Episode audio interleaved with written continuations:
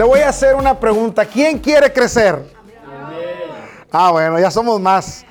Practicamos muy bien, ¿verdad? Funcionó. muy bien, pues hoy vamos a hablar del estudio número 4, la lección número 4 de umbrales de la fe. La semana pasada hablamos de la fe contra la esperanza. La esperanza dijimos que es muy buena en esperar, pero muy mala para recibir.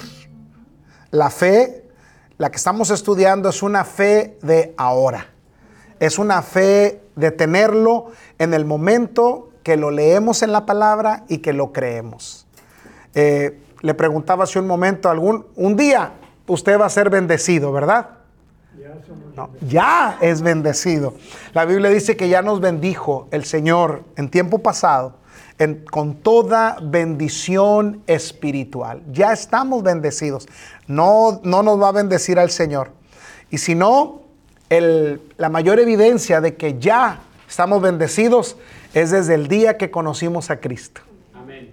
Esa es la referencia más importante. Usted no, no va a esperar un día ser salvo. Imagínense si tuviéramos que esperar a ver si le pegamos tantos años, a ver si vamos a ser salvos. No, usted se entregó a Cristo confiando en que si usted le pedía perdón y creía que Él había resucitado de los muertos y que es el Hijo de Dios y que está vivo y que está sentado a la diestra del, Padre, usted sería salvo. ¿Lo creyó o no? Esa verdad que usted creyó lo hizo salvo, sí o no. Le cambió su manera antigua de ser, sí o no. Le quitó la vieja vida, sí o no. Esa salvación, un día nosotros la creímos y fue efectiva. ¿Por qué no seguir creyendo más cosas? ¿Por qué dejamos eh, de creer como cuando la primera vez que nos entregamos a Cristo? Esa poquita fe que usamos nos hizo salvos. Muchos de ustedes, al igual que yo, yo no sabía tanto de la Biblia y aún así pude creer. Y fui salvo. Fíjese el poder que hay en el creer. Por eso el Señor Jesús muchas veces la fe que Él eh, eh, requiere o exige de nosotros es como la de un niño. Y que la sigamos usando. No significa que siempre vamos a ser como niños, pero que tengamos la sensibilidad de seguir creyéndole a Él. Por eso hablábamos de que la esperanza es buena, pero la esperanza hay que saber cuándo usarla, cómo usarla. Tenemos que creer en la esperanza que Cristo viene por nosotros. ¿Cuántos creen que Cristo un día vendrá por nosotros? Ahí no podemos decir que ya vino, ¿no? Porque estamos esperando su segunda venida. Ahí es donde se usa la esperanza. Pero usted y yo necesitamos la fe de ahora. Y la lección del día de hoy es la fe ve la respuesta. La fe ve la respuesta. Recuerde, hermano, desde la primera lección yo le empecé a explicar que la fe nunca la vea como un concepto. La fe véala como una persona. Y esa persona se llama Jesús. Y esa persona llamada fe puede también ser usted, porque Cristo vive dentro de nosotros. ¿Me está entendiendo? Entonces empecemos a tratar a fe como una persona. ¿Sabe dónde se me reveló a mí mucho esta verdad? Un día estaba yo leyendo el libro de, no sé si ustedes lo hayan leído, El progreso del peregrino. Es un libro muy antiguo de un escritor que eh, enseña la historia de un caminante que se llamaba el peregrino, después se llamó el cristiano, y que tuvo muchas luchas en su vida, pero él en el camino, ya como cristiano, se encuentra con personajes. El personaje llamado obediencia, el personaje llamado esperanza, el, personaje llamado tentación, y todos los ponían como personajes. Era la lucha del cristiano hacia su camino hacia la ciudad celestial que le esperaba. Si a usted le gusta leer, le recomiendo, se llama El Progreso del Peregrino. Lo venden en todas partes, lo puede encontrar en internet, lo puede bajar gratis, ya está en todas partes. Ahí fue donde una vez a mí Dios, el, el Señor me enseñó, me dijo, trata a la fe como una persona. Como se trata una persona. Trata el amor como una persona. y mírate tú como esa persona. Esa es la idea, que cuando puedan identificar o definir nuestra persona, nos definan, no por nuestro físico. Voy a dar un ejemplo. ¿Cuántos de ustedes tienen un familiar que ya no está con nosotros, que está con el Señor? Todos tenemos un familiar así. Yo tengo, por ejemplo, mi abuelita. En toda nuestra familia, mi abuelita siempre tuvo una, eh, una imagen muy especial en nosotros, porque ella era muy amorosa, era muy juguetona, era... Ella nunca nos referimos ahora que ya no está con nosotros, nunca nos referimos a ella de su físico, aunque ella era chaparrita y bien gordita, mi, abuelita, pero un amor. Pero cuando nos nos referimos a ella, no nos referimos por su físico. Decimos, ay, ¿te acuerdas de mi abuelita Zulema? Ay, si era bien bromista. Ay, no, hombre, esa mujer era bien fuerte. Hablamos de su carácter, no hablamos de su físico. Lo mismo es, es con la fe. Tenemos que personificarnos nosotros en la fe. Diga conmigo, yo soy fe. Yo soy fe. Así de sencillo. Yo soy fe. Yo camino en fe. Eh, mis acciones es como la fe. Y cuando vamos viendo y nos vamos viendo como Dios nos ve, porque Él es un Dios de fe. ¿Y cuántos de ustedes creen que el que vive dentro de nosotros es un Dios de fe? Y es Dios. Entonces, ¿qué es lo que tenemos que manifestar? Fe. Es como yo, mi hijo. Es imposible que él pueda esconder que es mi hijo. Tiene eh, eh, facciones físicas mías, formas de ser. De alguna manera, su parecer y su forma de ser lo dilata de que es mi hijo. Nosotros tenemos el ADN de Dios y ese ADN se llama fe. Usted lo dijo. ¿Cuál es el ADN de Dios en nosotros? La fe. La fe. ¿Por qué fuimos salvos? Por, Por la fe. ¿Cuántos de ustedes creen, están listos para esto, en la sangre de Cristo? Ah, ¿cuántos creen que la sangre de Cristo tiene poder? ¿Qué usó para creer en la sangre? Entonces, ¿usted de qué está hecho? Ah, somos un producto de la fe de Dios. ¿Qué fue lo que nació en nosotros, en esa nueva creación en Cristo? Nació una nueva fe. Antes no creíamos, a veces ni en nosotros mismos, hermano. Pero cuando conocimos a Cristo, Ah, lo recibimos por la fe. No lo vimos, pero lo creímos. Y esa fe nos hizo libres. Y ahora creemos en su sangre, creemos en su perdón, creemos en su promesa, creemos en su bendición. Todo es por fe. Digan conmigo, es por fe, Y, para fe. y para fe. Así de sencillo. Todo. Así que usted es un producto de la fe de Dios. La fe de Dios, ¿sabe dónde se produjo? ¿Quiere saber usted dónde se produjo la fe de Dios? No, no quiere saber, entonces no le digo. ¿Quién quiere saber dónde se produjo la fe de Dios? Nada más uno. Ah, bueno. Ok. ¿Sabe dónde se produjo la fe de Dios? En la cruz del Calvario. Ahí empezó todo. Ahí empezó todo. Pastor, ¿y qué de los otros que creyeron? Ah, pero ellos creyeron a medias, porque no tenían la verdad completa. Jesús vino a darnos la verdad completa. So, usted y yo, ¿está listo para esto? ¿Está listo para esto? Usted y yo tenemos el pastel completo. La bendición completa en él. La fe ve la respuesta. ¿Cuántos ya ven la respuesta hecha? Así es. Vamos a hablar de la fe. Contradice a las circunstancias. Fíjense, a veces las cosas contradicen a la fe. Aquí es que la fe contradice las circunstancias, va en contra de las circunstancias. Y después vamos a ver que la fe dice la respuesta. La referencia bíblica es Proverbios 4. Vaya buscando Proverbios 4, 20 al 22. Hebreos 13 del 5 al 6. Y vamos a ver eh, capítulo 4, versículo 14, también de Hebreos, y después Marcos 11, 23. La verdad central dice, mirando continuamente a la palabra, la fe ve la respuesta. Esta palabra, hermano, continuamente es la clave de todo.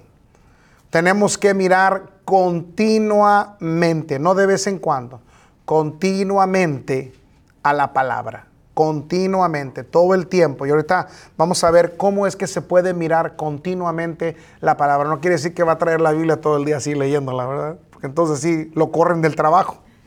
Pero ahorita le vamos a decir cómo pueda usted continuamente estar en la palabra. La fe no es algo que nosotros tenemos, sino es algo que hacemos. ¿Ok? Hay un dicho, muy bien dicho mexicano, que dice, del dicho al hecho hay mucho trecho. La fe está basada en lo que hacemos, no en lo que tenemos. Mucha gente puede tener fe, pero no actúa en ella. Muchos pueden decir, mire, usted, yo, ¿cuántas veces no he platicado yo con alcohólicos, por ejemplo? Ellos creen en Dios, aún borrachitos creen en Dios, pero no quieren aceptarlo en su corazón, no actúan en lo que creen.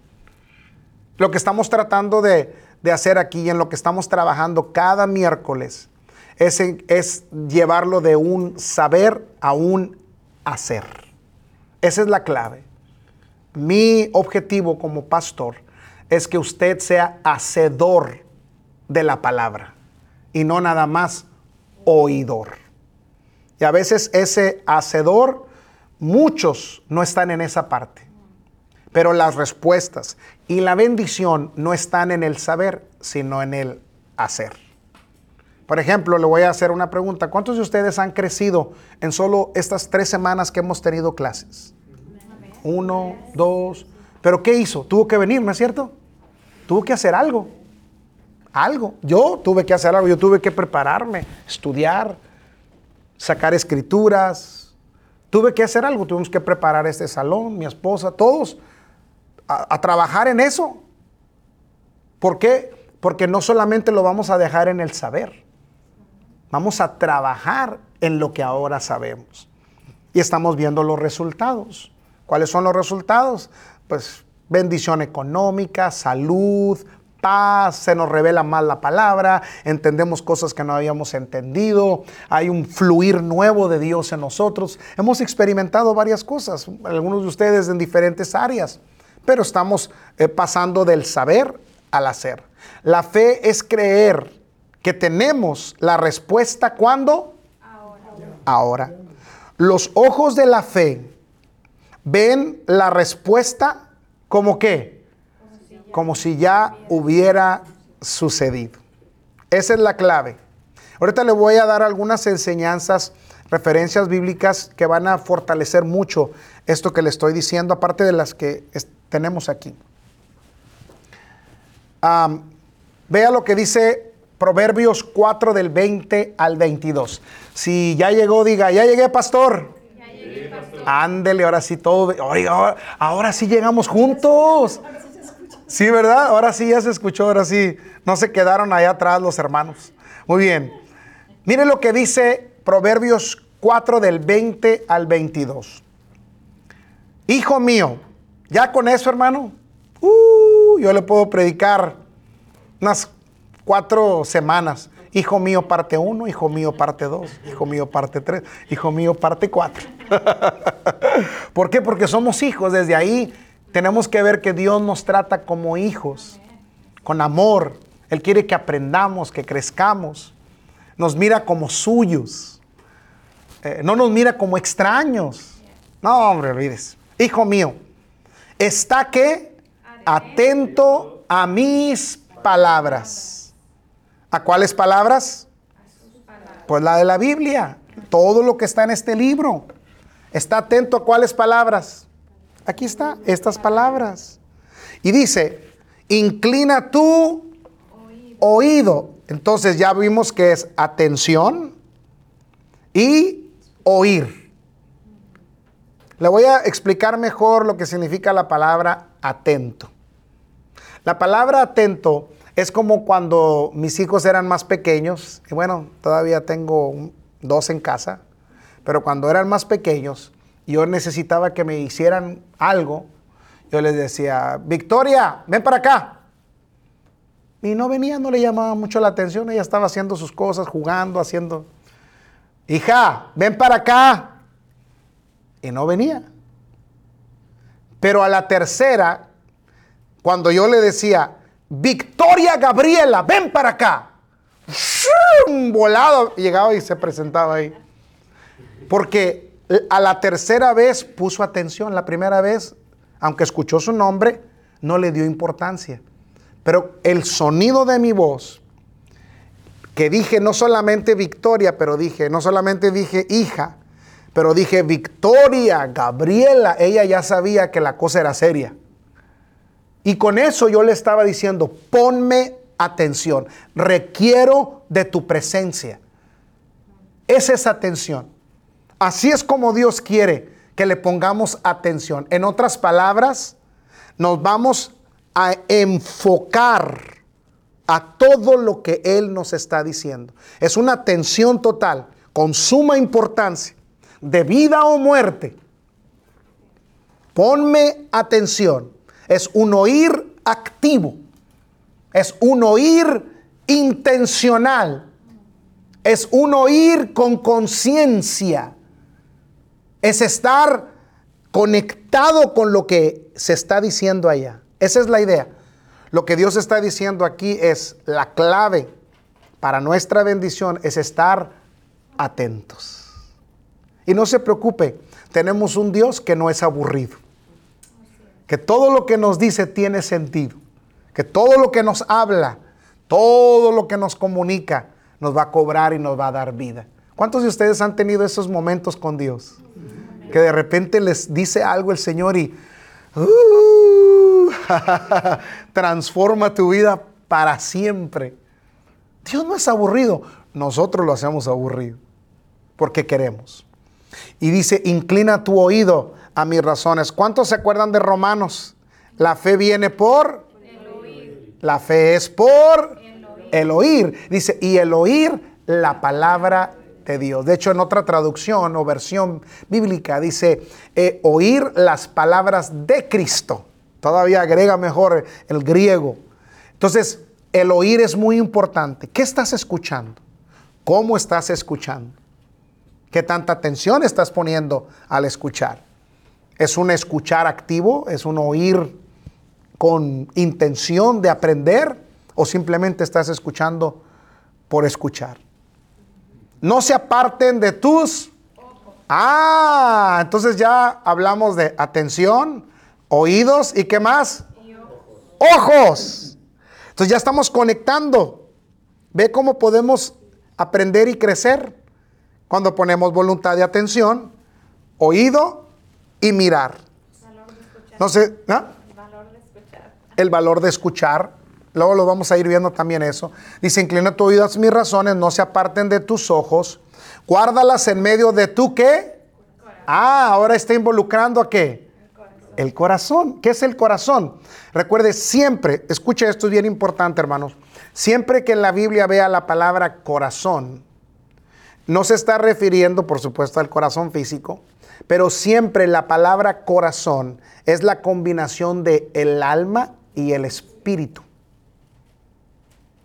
Ah, hay ocasiones que eh, el Señor cuando habla de corazón se refiere más al espíritu, pero está involucrado el alma. Lo voy a explicar de esta manera. ¿Se acuerda que la semana pasada hablamos de la fe y la esperanza como un billete, como una moneda que tiene dos lados, que se requiere ambos para que tenga valor? Lo mismo es con el alma y el espíritu. Para delante de Dios son dos cosas totalmente diferentes. Él, la Biblia dice que la palabra de Dios es la que separa el alma del espíritu. Pero están juntas. En otras palabras, se acomoda lo almático y lo espiritual. Eso me pudiera tomar toda una clase, hermano, para hablarle sobre esto, pero es importante que lo sepa porque eso siempre va a estar fusionado. En el alma y en el espíritu siempre van a estar porque nosotros no somos robots. Si fuéramos robots, entonces, ¿para qué Dios nos pone sentimientos? La idea es que nuestras emociones están fusionadas con el alma. Cuando usted y yo muramos y que vayamos con el Señor, no se va a ir nada más el espíritu, se va a ir el espíritu y el alma.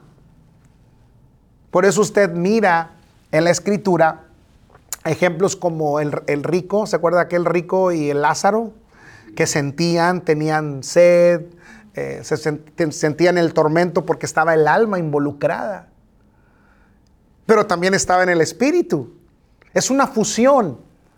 Ahí es donde está el problema a veces de nosotros, nuestros hermanos en Cristo. Ese es el problema, que no sabemos eh, eh, diferenciar lo que es almático y lo que es espiritual. La palabra es la única que pone las cosas en su lugar. Por eso, por ejemplo, cuando alabamos al Señor, ¿qué usamos? ¿El espíritu o el alma? Todo, hasta el, el cuerpo, ¿no es cierto? Es una fusión de las tres cosas. Por eso es importante alabar a Dios. Porque estamos con todo lo que somos expresándole nuestra adoración. En nuestro espíritu está nuestra fe operando, sabiendo que lo que estamos haciendo, estamos adorando a un Dios grande y poderoso. ¿Lo cree? Ahí está nuestra fe. Ese es el corazón de la parte espíritu. Y en el alma usted está expresando su emoción, alegría, está eh, sonriendo, levantando sus manos. En su corazón usted está alegre o quizá está llorando, desahogándose. ¿Qué está usando ahí? ¿El espíritu o el alma? El alma. Ahí tiene su lugar el alma. Por eso a veces cuando nosotros cuando oramos por gente, la gente llora, a veces la gente se cae, pero no porque los tumbemos, sino que su alma y su cuerpo están recibiendo toda la bendición que viene del Espíritu de Dios. El Espíritu Santo, por ejemplo, Él empieza a trabajar con nosotros a través de qué primero? Del, dígalo hermano. El corazón. El corazón, pero ¿en dónde empieza? Mire, es que le digo que solo para eso tendríamos que toda una clase, pero vamos, vámonos rapidito para que quede claro. Dios es, ¿qué es Dios? Espíritu. Usted lo dijo bien, hermano. Él es espíritu. ¿Qué puso dentro de nosotros? Su espíritu. Su espíritu. Pero nosotros también tenemos un espíritu con E chiquita. Pero tenemos espíritu. ¿Ok? Dios es espíritu. Si Él se quiere comunicar con nosotros, Él puso un orden cómo comunicarse. Como Él es espíritu, ¿en dónde empieza con nosotros primero? ¿Por qué es importante? Porque después usted dice, es que hoy no sentí nada. Es que yo no siento que Dios está conmigo. Es que no es por sentir. Tiene que ser en el espíritu. Y cuando nosotros estamos leyendo la palabra, le pregunto, ¿qué es la palabra? ¿Alma, carne o espíritu? espíritu. Ah, entonces, si la palabra es espíritu, Dios es espíritu, ¿qué es lo primero que se está alimentando de usted? Pero ¿qué estamos usando para leer el espíritu? Intelecto. ¿Y qué es el intelecto? El alma. Estamos usando emoción, ¿sí o no? Dígame, ¿me veo ahorita emocionado a mí compartiéndole, sí o no? Sí, ¿Por qué, se lo e, enseño con tanta emoción? Porque en mi espíritu hay una verdad. Y mi alma y mi cuerpo lo manifiestan de esa verdad que hay en mí. Pero yo me estoy estableciendo, enfocando en algo que es espíritu. ¿Ve cómo opera esto? Por eso el Señor dice, guárdala en tu corazón. Usa tu alma, usa tu oído, usa tus ojos, usa tu atención, pero todo eso que escuchas, guárdalo en tu corazón, es decir, en tu espíritu. Pero a la misma vez está el alma. ¿Sí me está entendiendo? Es como cuando eh, eh, eh, cuando hace unos huevos con chorizo, hermano. El chorizo aparte y el huevo, pero cuando los junta, como le decimos, huevos con chorizo. Imagínense que así es el alma y el espíritu. Es una fusión de dos cosas. Luego hablamos más de eso. Y luego termina diciendo, guárdalos en medio de tu corazón porque son que muerte a los que la hayan. Ah, no. Qué bueno que está leyendo la misma Biblia conmigo, hermano. Porque son qué? Vida. Vida. ¿Qué es, qué es, qué es vida? ¿De qué empezamos a hablar ahí? ¿Está atento a qué? Ah, entonces las palabras de Dios son. Jesús lo dijo. Las palabras que yo te digo son espíritu y son vida. Son vida los que la hallan y medicina a... No, no, no, parte del cuerpo. Nada más para los dolores de cabeza. Nada más para las riumas. Nada más para bajar de peso. oh, no, nada más para la gripe. Para el COVID. Dice para todo. ¿Sabe lo que es todo? Pues todo. Todo es todo. Si no aprendió nada, hermano, esta tarde, agarre esta. Oye, ¿qué aprendiste? Que Dios lo hizo todo. Que estoy completamente bendecido. No dejó nada fuera. Todo yo estoy bendecido. Esa es la idea. No se aparten, dice ahí, mis palabras de tus ojos. Mucha gente fracasa porque se ven a sí misma fracasar. Porque no se están mirando como Dios los mira. Eh, hermano, esto es muy, muy, muy común. Muy común. Nosotros siempre estamos cuidando eso. ¿Qué dice Dios de mí? ¿Cómo Dios me mira? Como Dios me mira, así me voy a mirar yo. Si Dios me salvó para tener una familia bendecida, próspera, unida, eso es lo que yo voy a creer. Así me voy a ver. Así lo voy a creer. Así me veo. Porque yo estoy completo todo en Él. Es una decisión que usted hace. Nadie puede hacer esa decisión por usted. Yo soy responsable de mis decisiones. Usted es responsable de las suyas.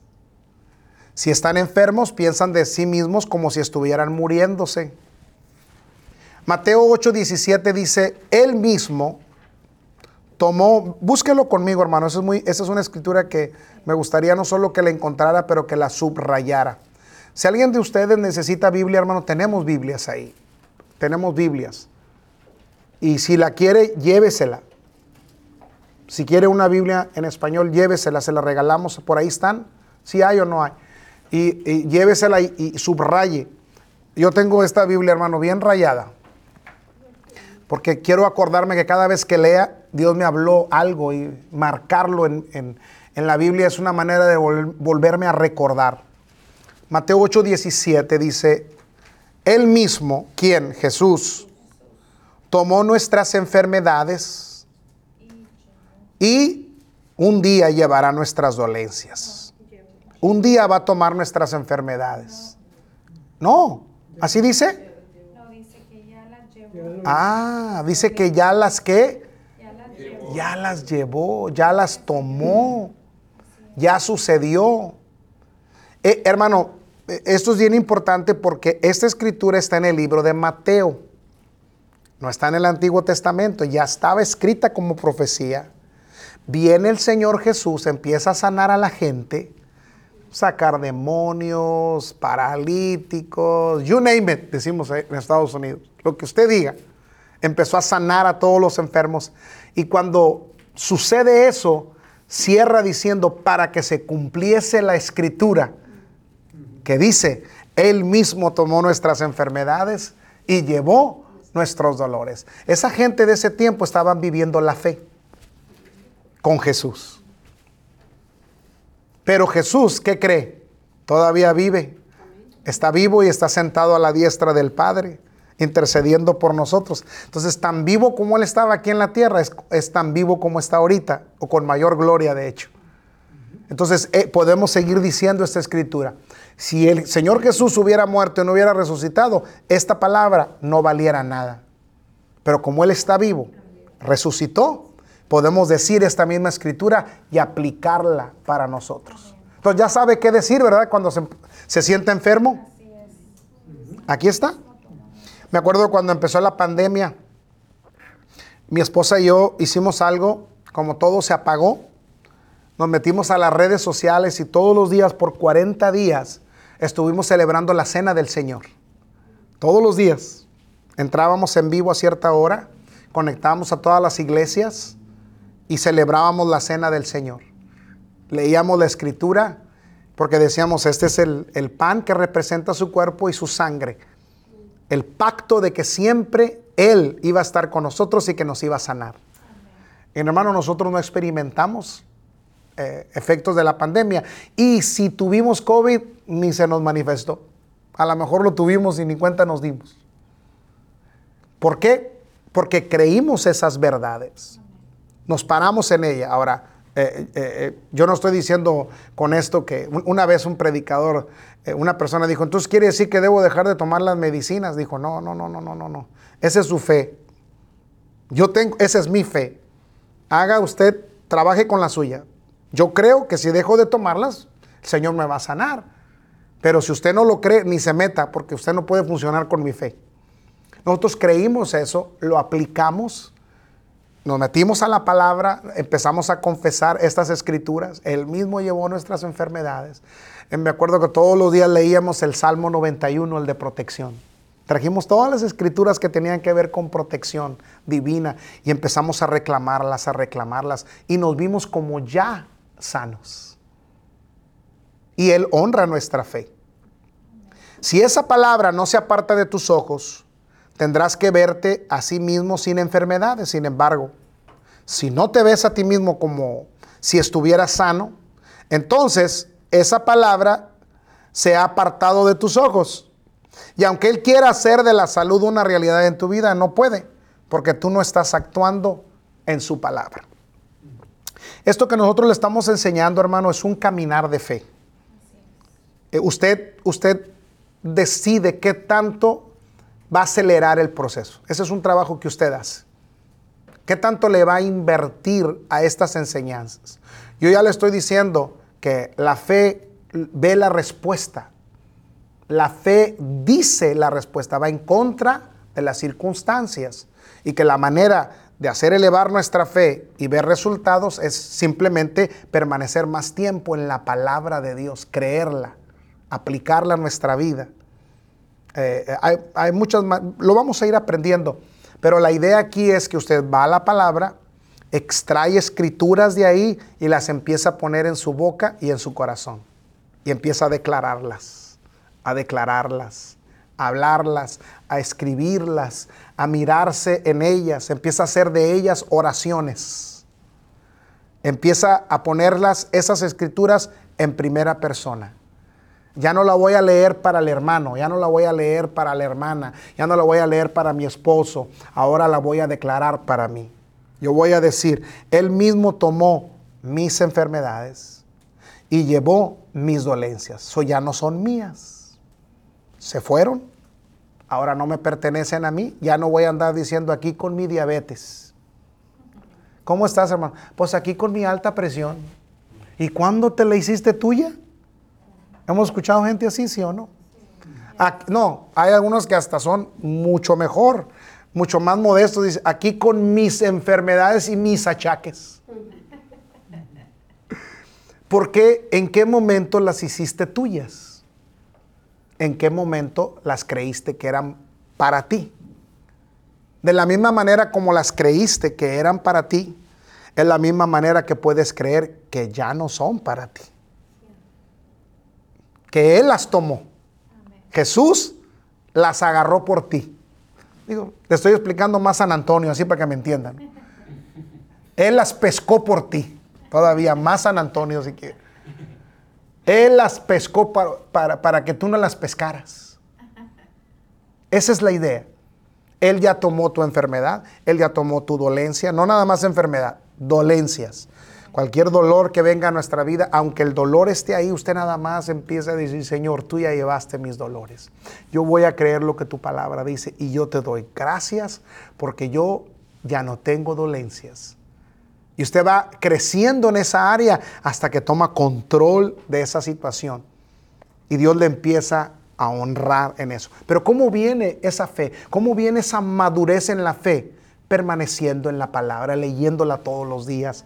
Tanto va el cántaro al agua, hermano, hasta que se quiebra. Eso también aplica para la fe.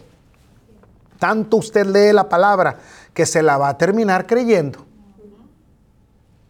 ¿Cuántos nosotros de nosotros no somos el resultado de algo que nos dijeron desde niño? Y lo creímos en algún momento. No sirves para nada. Tu abuelo no hizo nada, tu papá tampoco, y tú vas igualito. Ni le busques. Y llegó un momento en que lo creímos. Bueno, esa misma fe que usted usó para creerlo es la misma fe que puede usar para rechazarlo. Si aquí la Biblia dice que él ya se lo llevó, entonces ¿qué? Ya se lo llevó. ¿Se lo llevó o no se lo llevó? Sí, amén. Pues que se lo lleve el Señor. Así es. Él sabe muy bien qué hacer con las enfermedades y con los dolores. Dice que Él los llevó en sí mismo en la cruz del Calvario. Entonces, Proverbios 4:22, regresando, pero solo al 22, dice, porque mis palabras, es decir, son vida a los que las hallan y medicina a todo su cuerpo. La palabra hebrea traducida medicina aquí es también la palabra salud. Ya ve que en hebreo es muy rico el, lenguaje hebreo. Entonces no nada más es medicina, pero es mantenerte en salud. En otras palabras, mis palabras son que salud a todo su cuerpo. Es el mejor medicamento. Eso está en Proverbios 4:22. Aquí dice claramente medicina. ¿No le decimos nosotros medicamentos? Bueno, también la palabra es medicina. Aquí está. No le estoy diciendo yo. Está en la Biblia. Es la mismita que usted tiene ahí. ¿Ok? ¿Vamos bien hasta aquí? ¿Quién, ¿Quién, va creciendo? ¿Va aprendiendo? Yo también, hermano, yo estoy aprendiendo mucho con ustedes. Si usted pone demanda en mí para querer aprender y pone atención, Dios me da más para usted. Esa es la idea. Así es como opera la unción en nosotros. Empezamos a enseñar la palabra, tenemos un formato ya preparado, pero el Señor empieza a darnos más. Usted pone demanda. Algunos de ustedes, hermanos, quiero decirle que mientras yo estoy enseñando, puede estar recibiendo su sanidad. Puede estar viendo bendiciones económicas, puede ver rompimientos sin que usted se dé cuenta en solamente por estar creando demanda y querer crecer más, querer aprender más, querer eh, eh, eh, recibir más. Así es como funcionan los milagros. El Señor así hizo todos los milagros basado en la fe de las personas. Ellos se acercaron a Él con fe, pusieron una demanda al poder que había en Jesús y Jesús, su poder vertía de él. Es lo mismo, eso no cambia. Yo le estoy enseñando la palabra de Dios, no la palabra de Víctor. Si usted pone demanda a las necesidades que usted tiene, dice, yo creo que esa palabra me va a transformar, me va a cambiar. Esa fe a usted lo hace libre. Yo no tengo nada que ver ahí. Es su fe. Yo no me puedo llevar el crédito porque ni siquiera yo le escribí la Biblia. Yo nada más le digo lo que ha funcionado para mí y para mi familia y que también puede funcionar para usted. Esa es la idea. Los primeros dos versículos de estos pasajes nos dan las instrucciones para tomar la medicina de Dios. Qué bonita esa, esa frase, ¿verdad? La medicina de Dios. ¿Cuál es la medicina de Dios? ¿Alguien me puede decir cuál es la medicina de Dios? Uh, tenemos 66 píldoras ahí, hermano. Que no nos hacen mal tomarlas todas de trancazo, no se preocupe. No lo, no, no lo van a intoxicar. ¿Cuáles son esas instrucciones? ¿Se acuerda? Todo medicamento tiene instrucción, ¿no es cierto? Lo le ponen ahí. Bueno, acá le ponen más de todos los side effects que las instrucciones, ¿verdad? Pero si usted sigue las instrucciones al pie de la letra, si le dicen una semana, se la va a tomar una semana. Si le dicen cada seis horas, se la va a tomar cada seis horas, no de vez en cuando cuando se acuerda cada seis horas. Aquí dice, ¿cuáles son esas instrucciones? Está que, ¿se acuerda? Atento o estudia la palabra de Dios y obedece esta palabra. Guárdala en medio de dónde? De tu espíritu, de tu alma, de tu corazón. Es decir, va a usar el intelecto, va a usar los ojos, va a usar los oídos, pero la va a guardar en su espíritu. Eso es lo que yo hago todos los días, hermano. Estoy pensando en la palabra y guardándola en mi corazón, meditando en ella. Estoy pensando en ella. todo el día estoy pensando en esa palabra que Dios me dio. Eso es meditar y guardarla. Hermano, guardar la palabra no significa que la va a guardar y la va a esconder. Guardar viene de retener. Yo la voy a guardar. Es decir, es mía. Cada vez que lea la Biblia usted va a decir, es mía. Esta promesa es mía. Yo soy esta persona que dice aquí. Yo soy ese David que dice la Biblia. Es más, quítele el nombre de David si quiere y póngale el suyo. Yo es lo que he hecho muchas veces, hermano. Una vez estaba leyendo la escritura cuando dice que la escritura dice que David se fortalecía a sí mismo en el Señor. Que le quito el nombre que le pongo. Víctor se fortalecía a sí mismo en el Señor. Dios nos dio esa autoridad y ese poder y esa autorización para usar su palabra para nosotros. ¿Quién cree esto conmigo? Pues entrémosle, vamos a ver los beneficios por querer esta palabra. La fe contradice a las circunstancias. Vamos a ver Hebreos 13, 5 al 6. Dice así, porque él dijo, ¿quién dijo? El gobierno lo dijo. Eh, un presidente lo dijo. Ah, un actor lo dijo. Él dice, él dijo. Es la firma de Dios. Él dijo. eso es lo que usted le puede decir al diablo. Porque eh, Jesús nos enseñó a hacer esto. ¿Cuántos se acuerdan de la tentación en el desierto? El diablo tentó al Señor Jesús. ¿Y cómo le contestó el Señor Jesús? Escrito está. Escrito está. Con la palabra venció la tentación. Él dijo, no te desampararé, ni qué, ni te dejaré. ¿Quién dijo esto? El Señor. Dios. ¿Para quién es esto? Para mí. Ah, uh, yo es para mí, diga es para mí. ¿Se acuerda que ahora vamos a apropiarnos de la palabra? Todo el tiempo. De hoy en adelante usted va a decir, toda esta Biblia es mía, es para mí y, tiene que ver con mi bendición y nadie me va a robar esta bendición. Así que esto es para ti, esto es para mí, esto es para mí, esto es para mí, díganlo, ¿es para mí? Es para mí, es para mí, es para mí. Lo que dice aquí es para mí. Él dijo que no me desampararía ni que me dejaría. Uh, esta es una muy buena palabra para aquellas personas que las deja el esposo, que, las deja que los deja la esposa, que los, eh, eh, los deja eh, el padre, la madre, la familia, los abandona.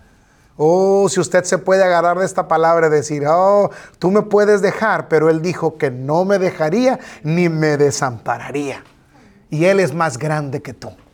Ya desde ahí usted le puede poner un paro, un alto a la depresión. Muchas cosas, hermano, que nosotros hemos usado en nuestras vidas para parar que, se venga encima el problema. Inmediatamente traemos a la palabra y le ponemos un freno al enemigo. Y le decimos, no, eh, una, por ejemplo, un problema económico y empezamos a ver, no sé, dinero perdido.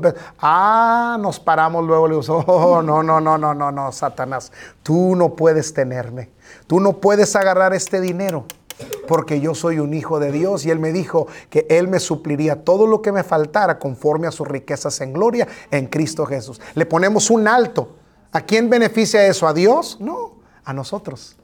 Porque estamos trayendo la palabra de Dios, la estamos comprometiendo y se la estamos enseñando en su cara al enemigo y Él no puede traspasar la palabra de Dios.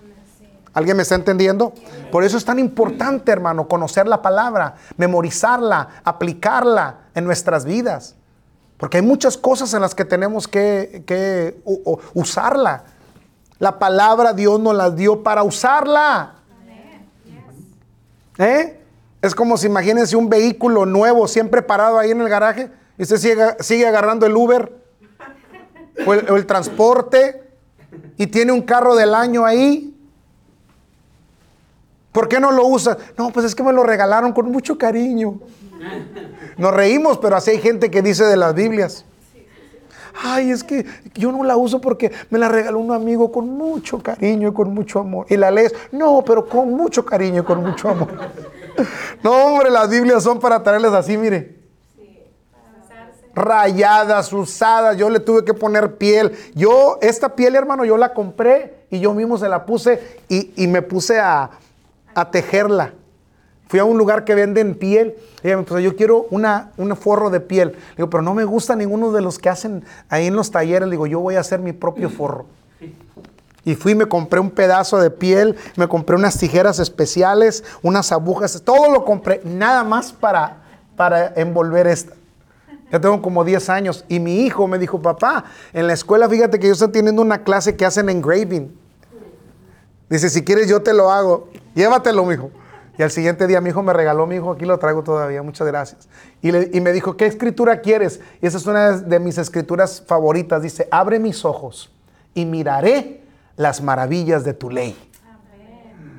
Eso es lo que todos los días lo traigo aquí cerca de mí. Pero para eso son las Biblias. Ahorita ya la traigo un poquito mordida porque vas, el perrito de, mis, de mi hijo y de mi nuera, lo tuvimos de visita y yo no sé en qué momento Mire, lo dejó todo mordida. O sea que también devora la palabra ahora ya. Es cristiano el perrito, hermano. Ya lo, ya lo cristianizamos. Entonces,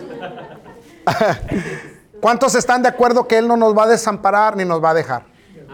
Usted sabrá qué hacer con esa palabra, hermano, pero yo la voy a creer. Por eso siempre digo, usted es usted, yo soy yo, pero yo no soy usted ni usted es yo. El Señor es mi ayudador, dice. Ah, de manera que podemos pensar confiadamente. Amén. Ah, no. ¿Qué dice ahí? De manera que podemos... Ah. Ah. ¿Se acuerda de Romanos? Que si confesares con tu boca, porque con el corazón se cree para justicia, pero con la boca se confiesa para salvación. Entonces, ¿qué vamos a decir confiadamente? el Señor, es mi ayudador. No temeré lo que me pueda hacer el hombre.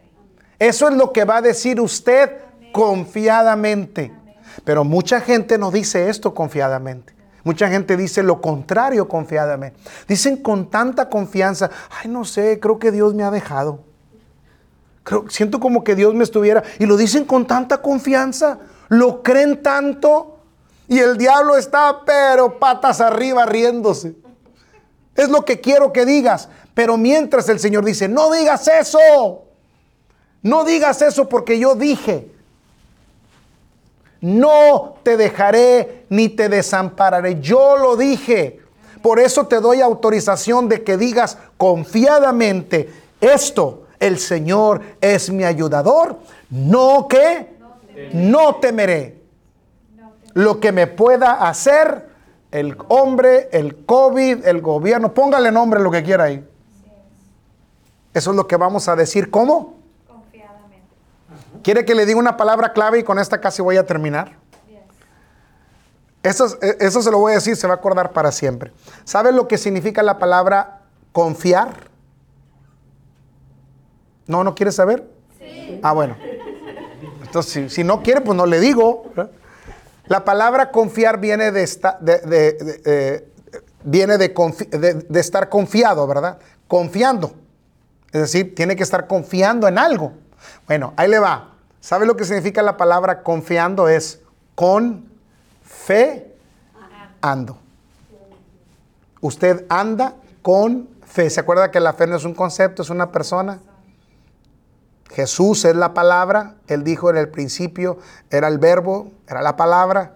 Entonces la palabra es Jesús, Jesús es la palabra, Jesús es fe. Porque la fe no es un concepto, Jesús es fe, la palabra. Y si usted está confiando, está con Jesús andando todos los días.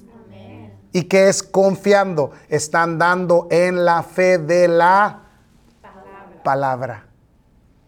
Y andar confiando, dice, podemos decir confiadamente, con confianza total. Créelo totalmente. El Señor es mi ayudador. No es el gobierno tu ayudador. No es tu trabajo el ayudador.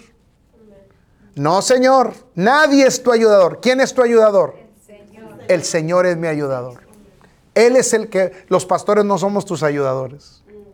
El Señor es nuestro ayudador. Mi trabajo como pastor, hermano, yo, imagínense, eh, estar dándole de comer a tanta gente todos los días. No, mi trabajo es llevarlo donde está la comida. Usted entrele. Mi trabajo es guiarlo a donde está la verdad. Esto que está aquí está en la palabra. ¿Es verdad o es mentir? Usted sabrá qué hacer con esto. Yo ya sé lo que voy a hacer con esto. Lo voy a tomar y lo voy a creer eh, para mí. Dios nos ha dado su palabra para que nos dirija de manera que nuestro creer sea correcto. Y si nuestro pensar es correcto y nuestro creer es correcto, entonces nuestro hablar será correcto. Ve cómo hay una coordinación. Hay algo que estaba aquí, ah, aquí está. Lo que abate a las personas es simplemente esto, es pensar lo incorrecto, creer lo incorrecto y el hablar lo incorrecto. Son las tres cosas que lo destruyen. Es pensar lo incorrecto, creer lo incorrecto y hablar lo incorrecto.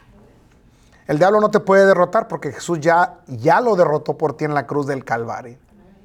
Él está vencido ya. Eso es lo que tenemos que creer.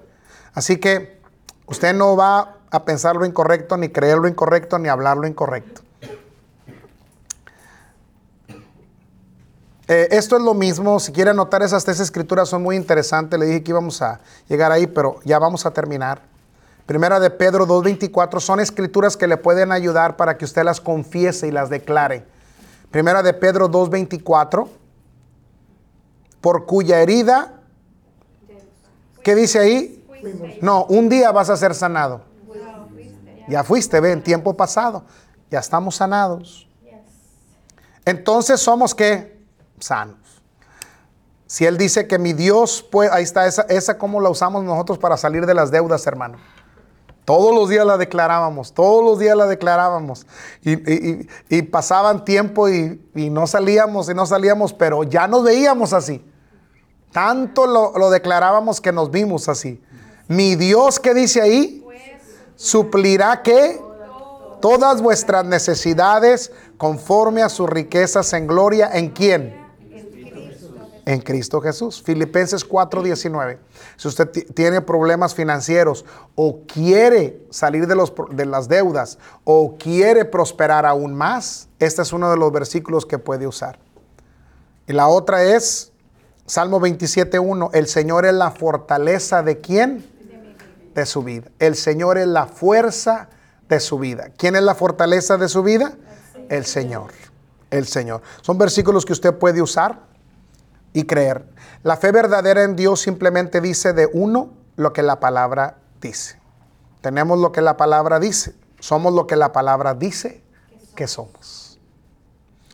Ya esto vamos a pasarlo aunque vamos a hablar de ello la, próxima semana un poco también.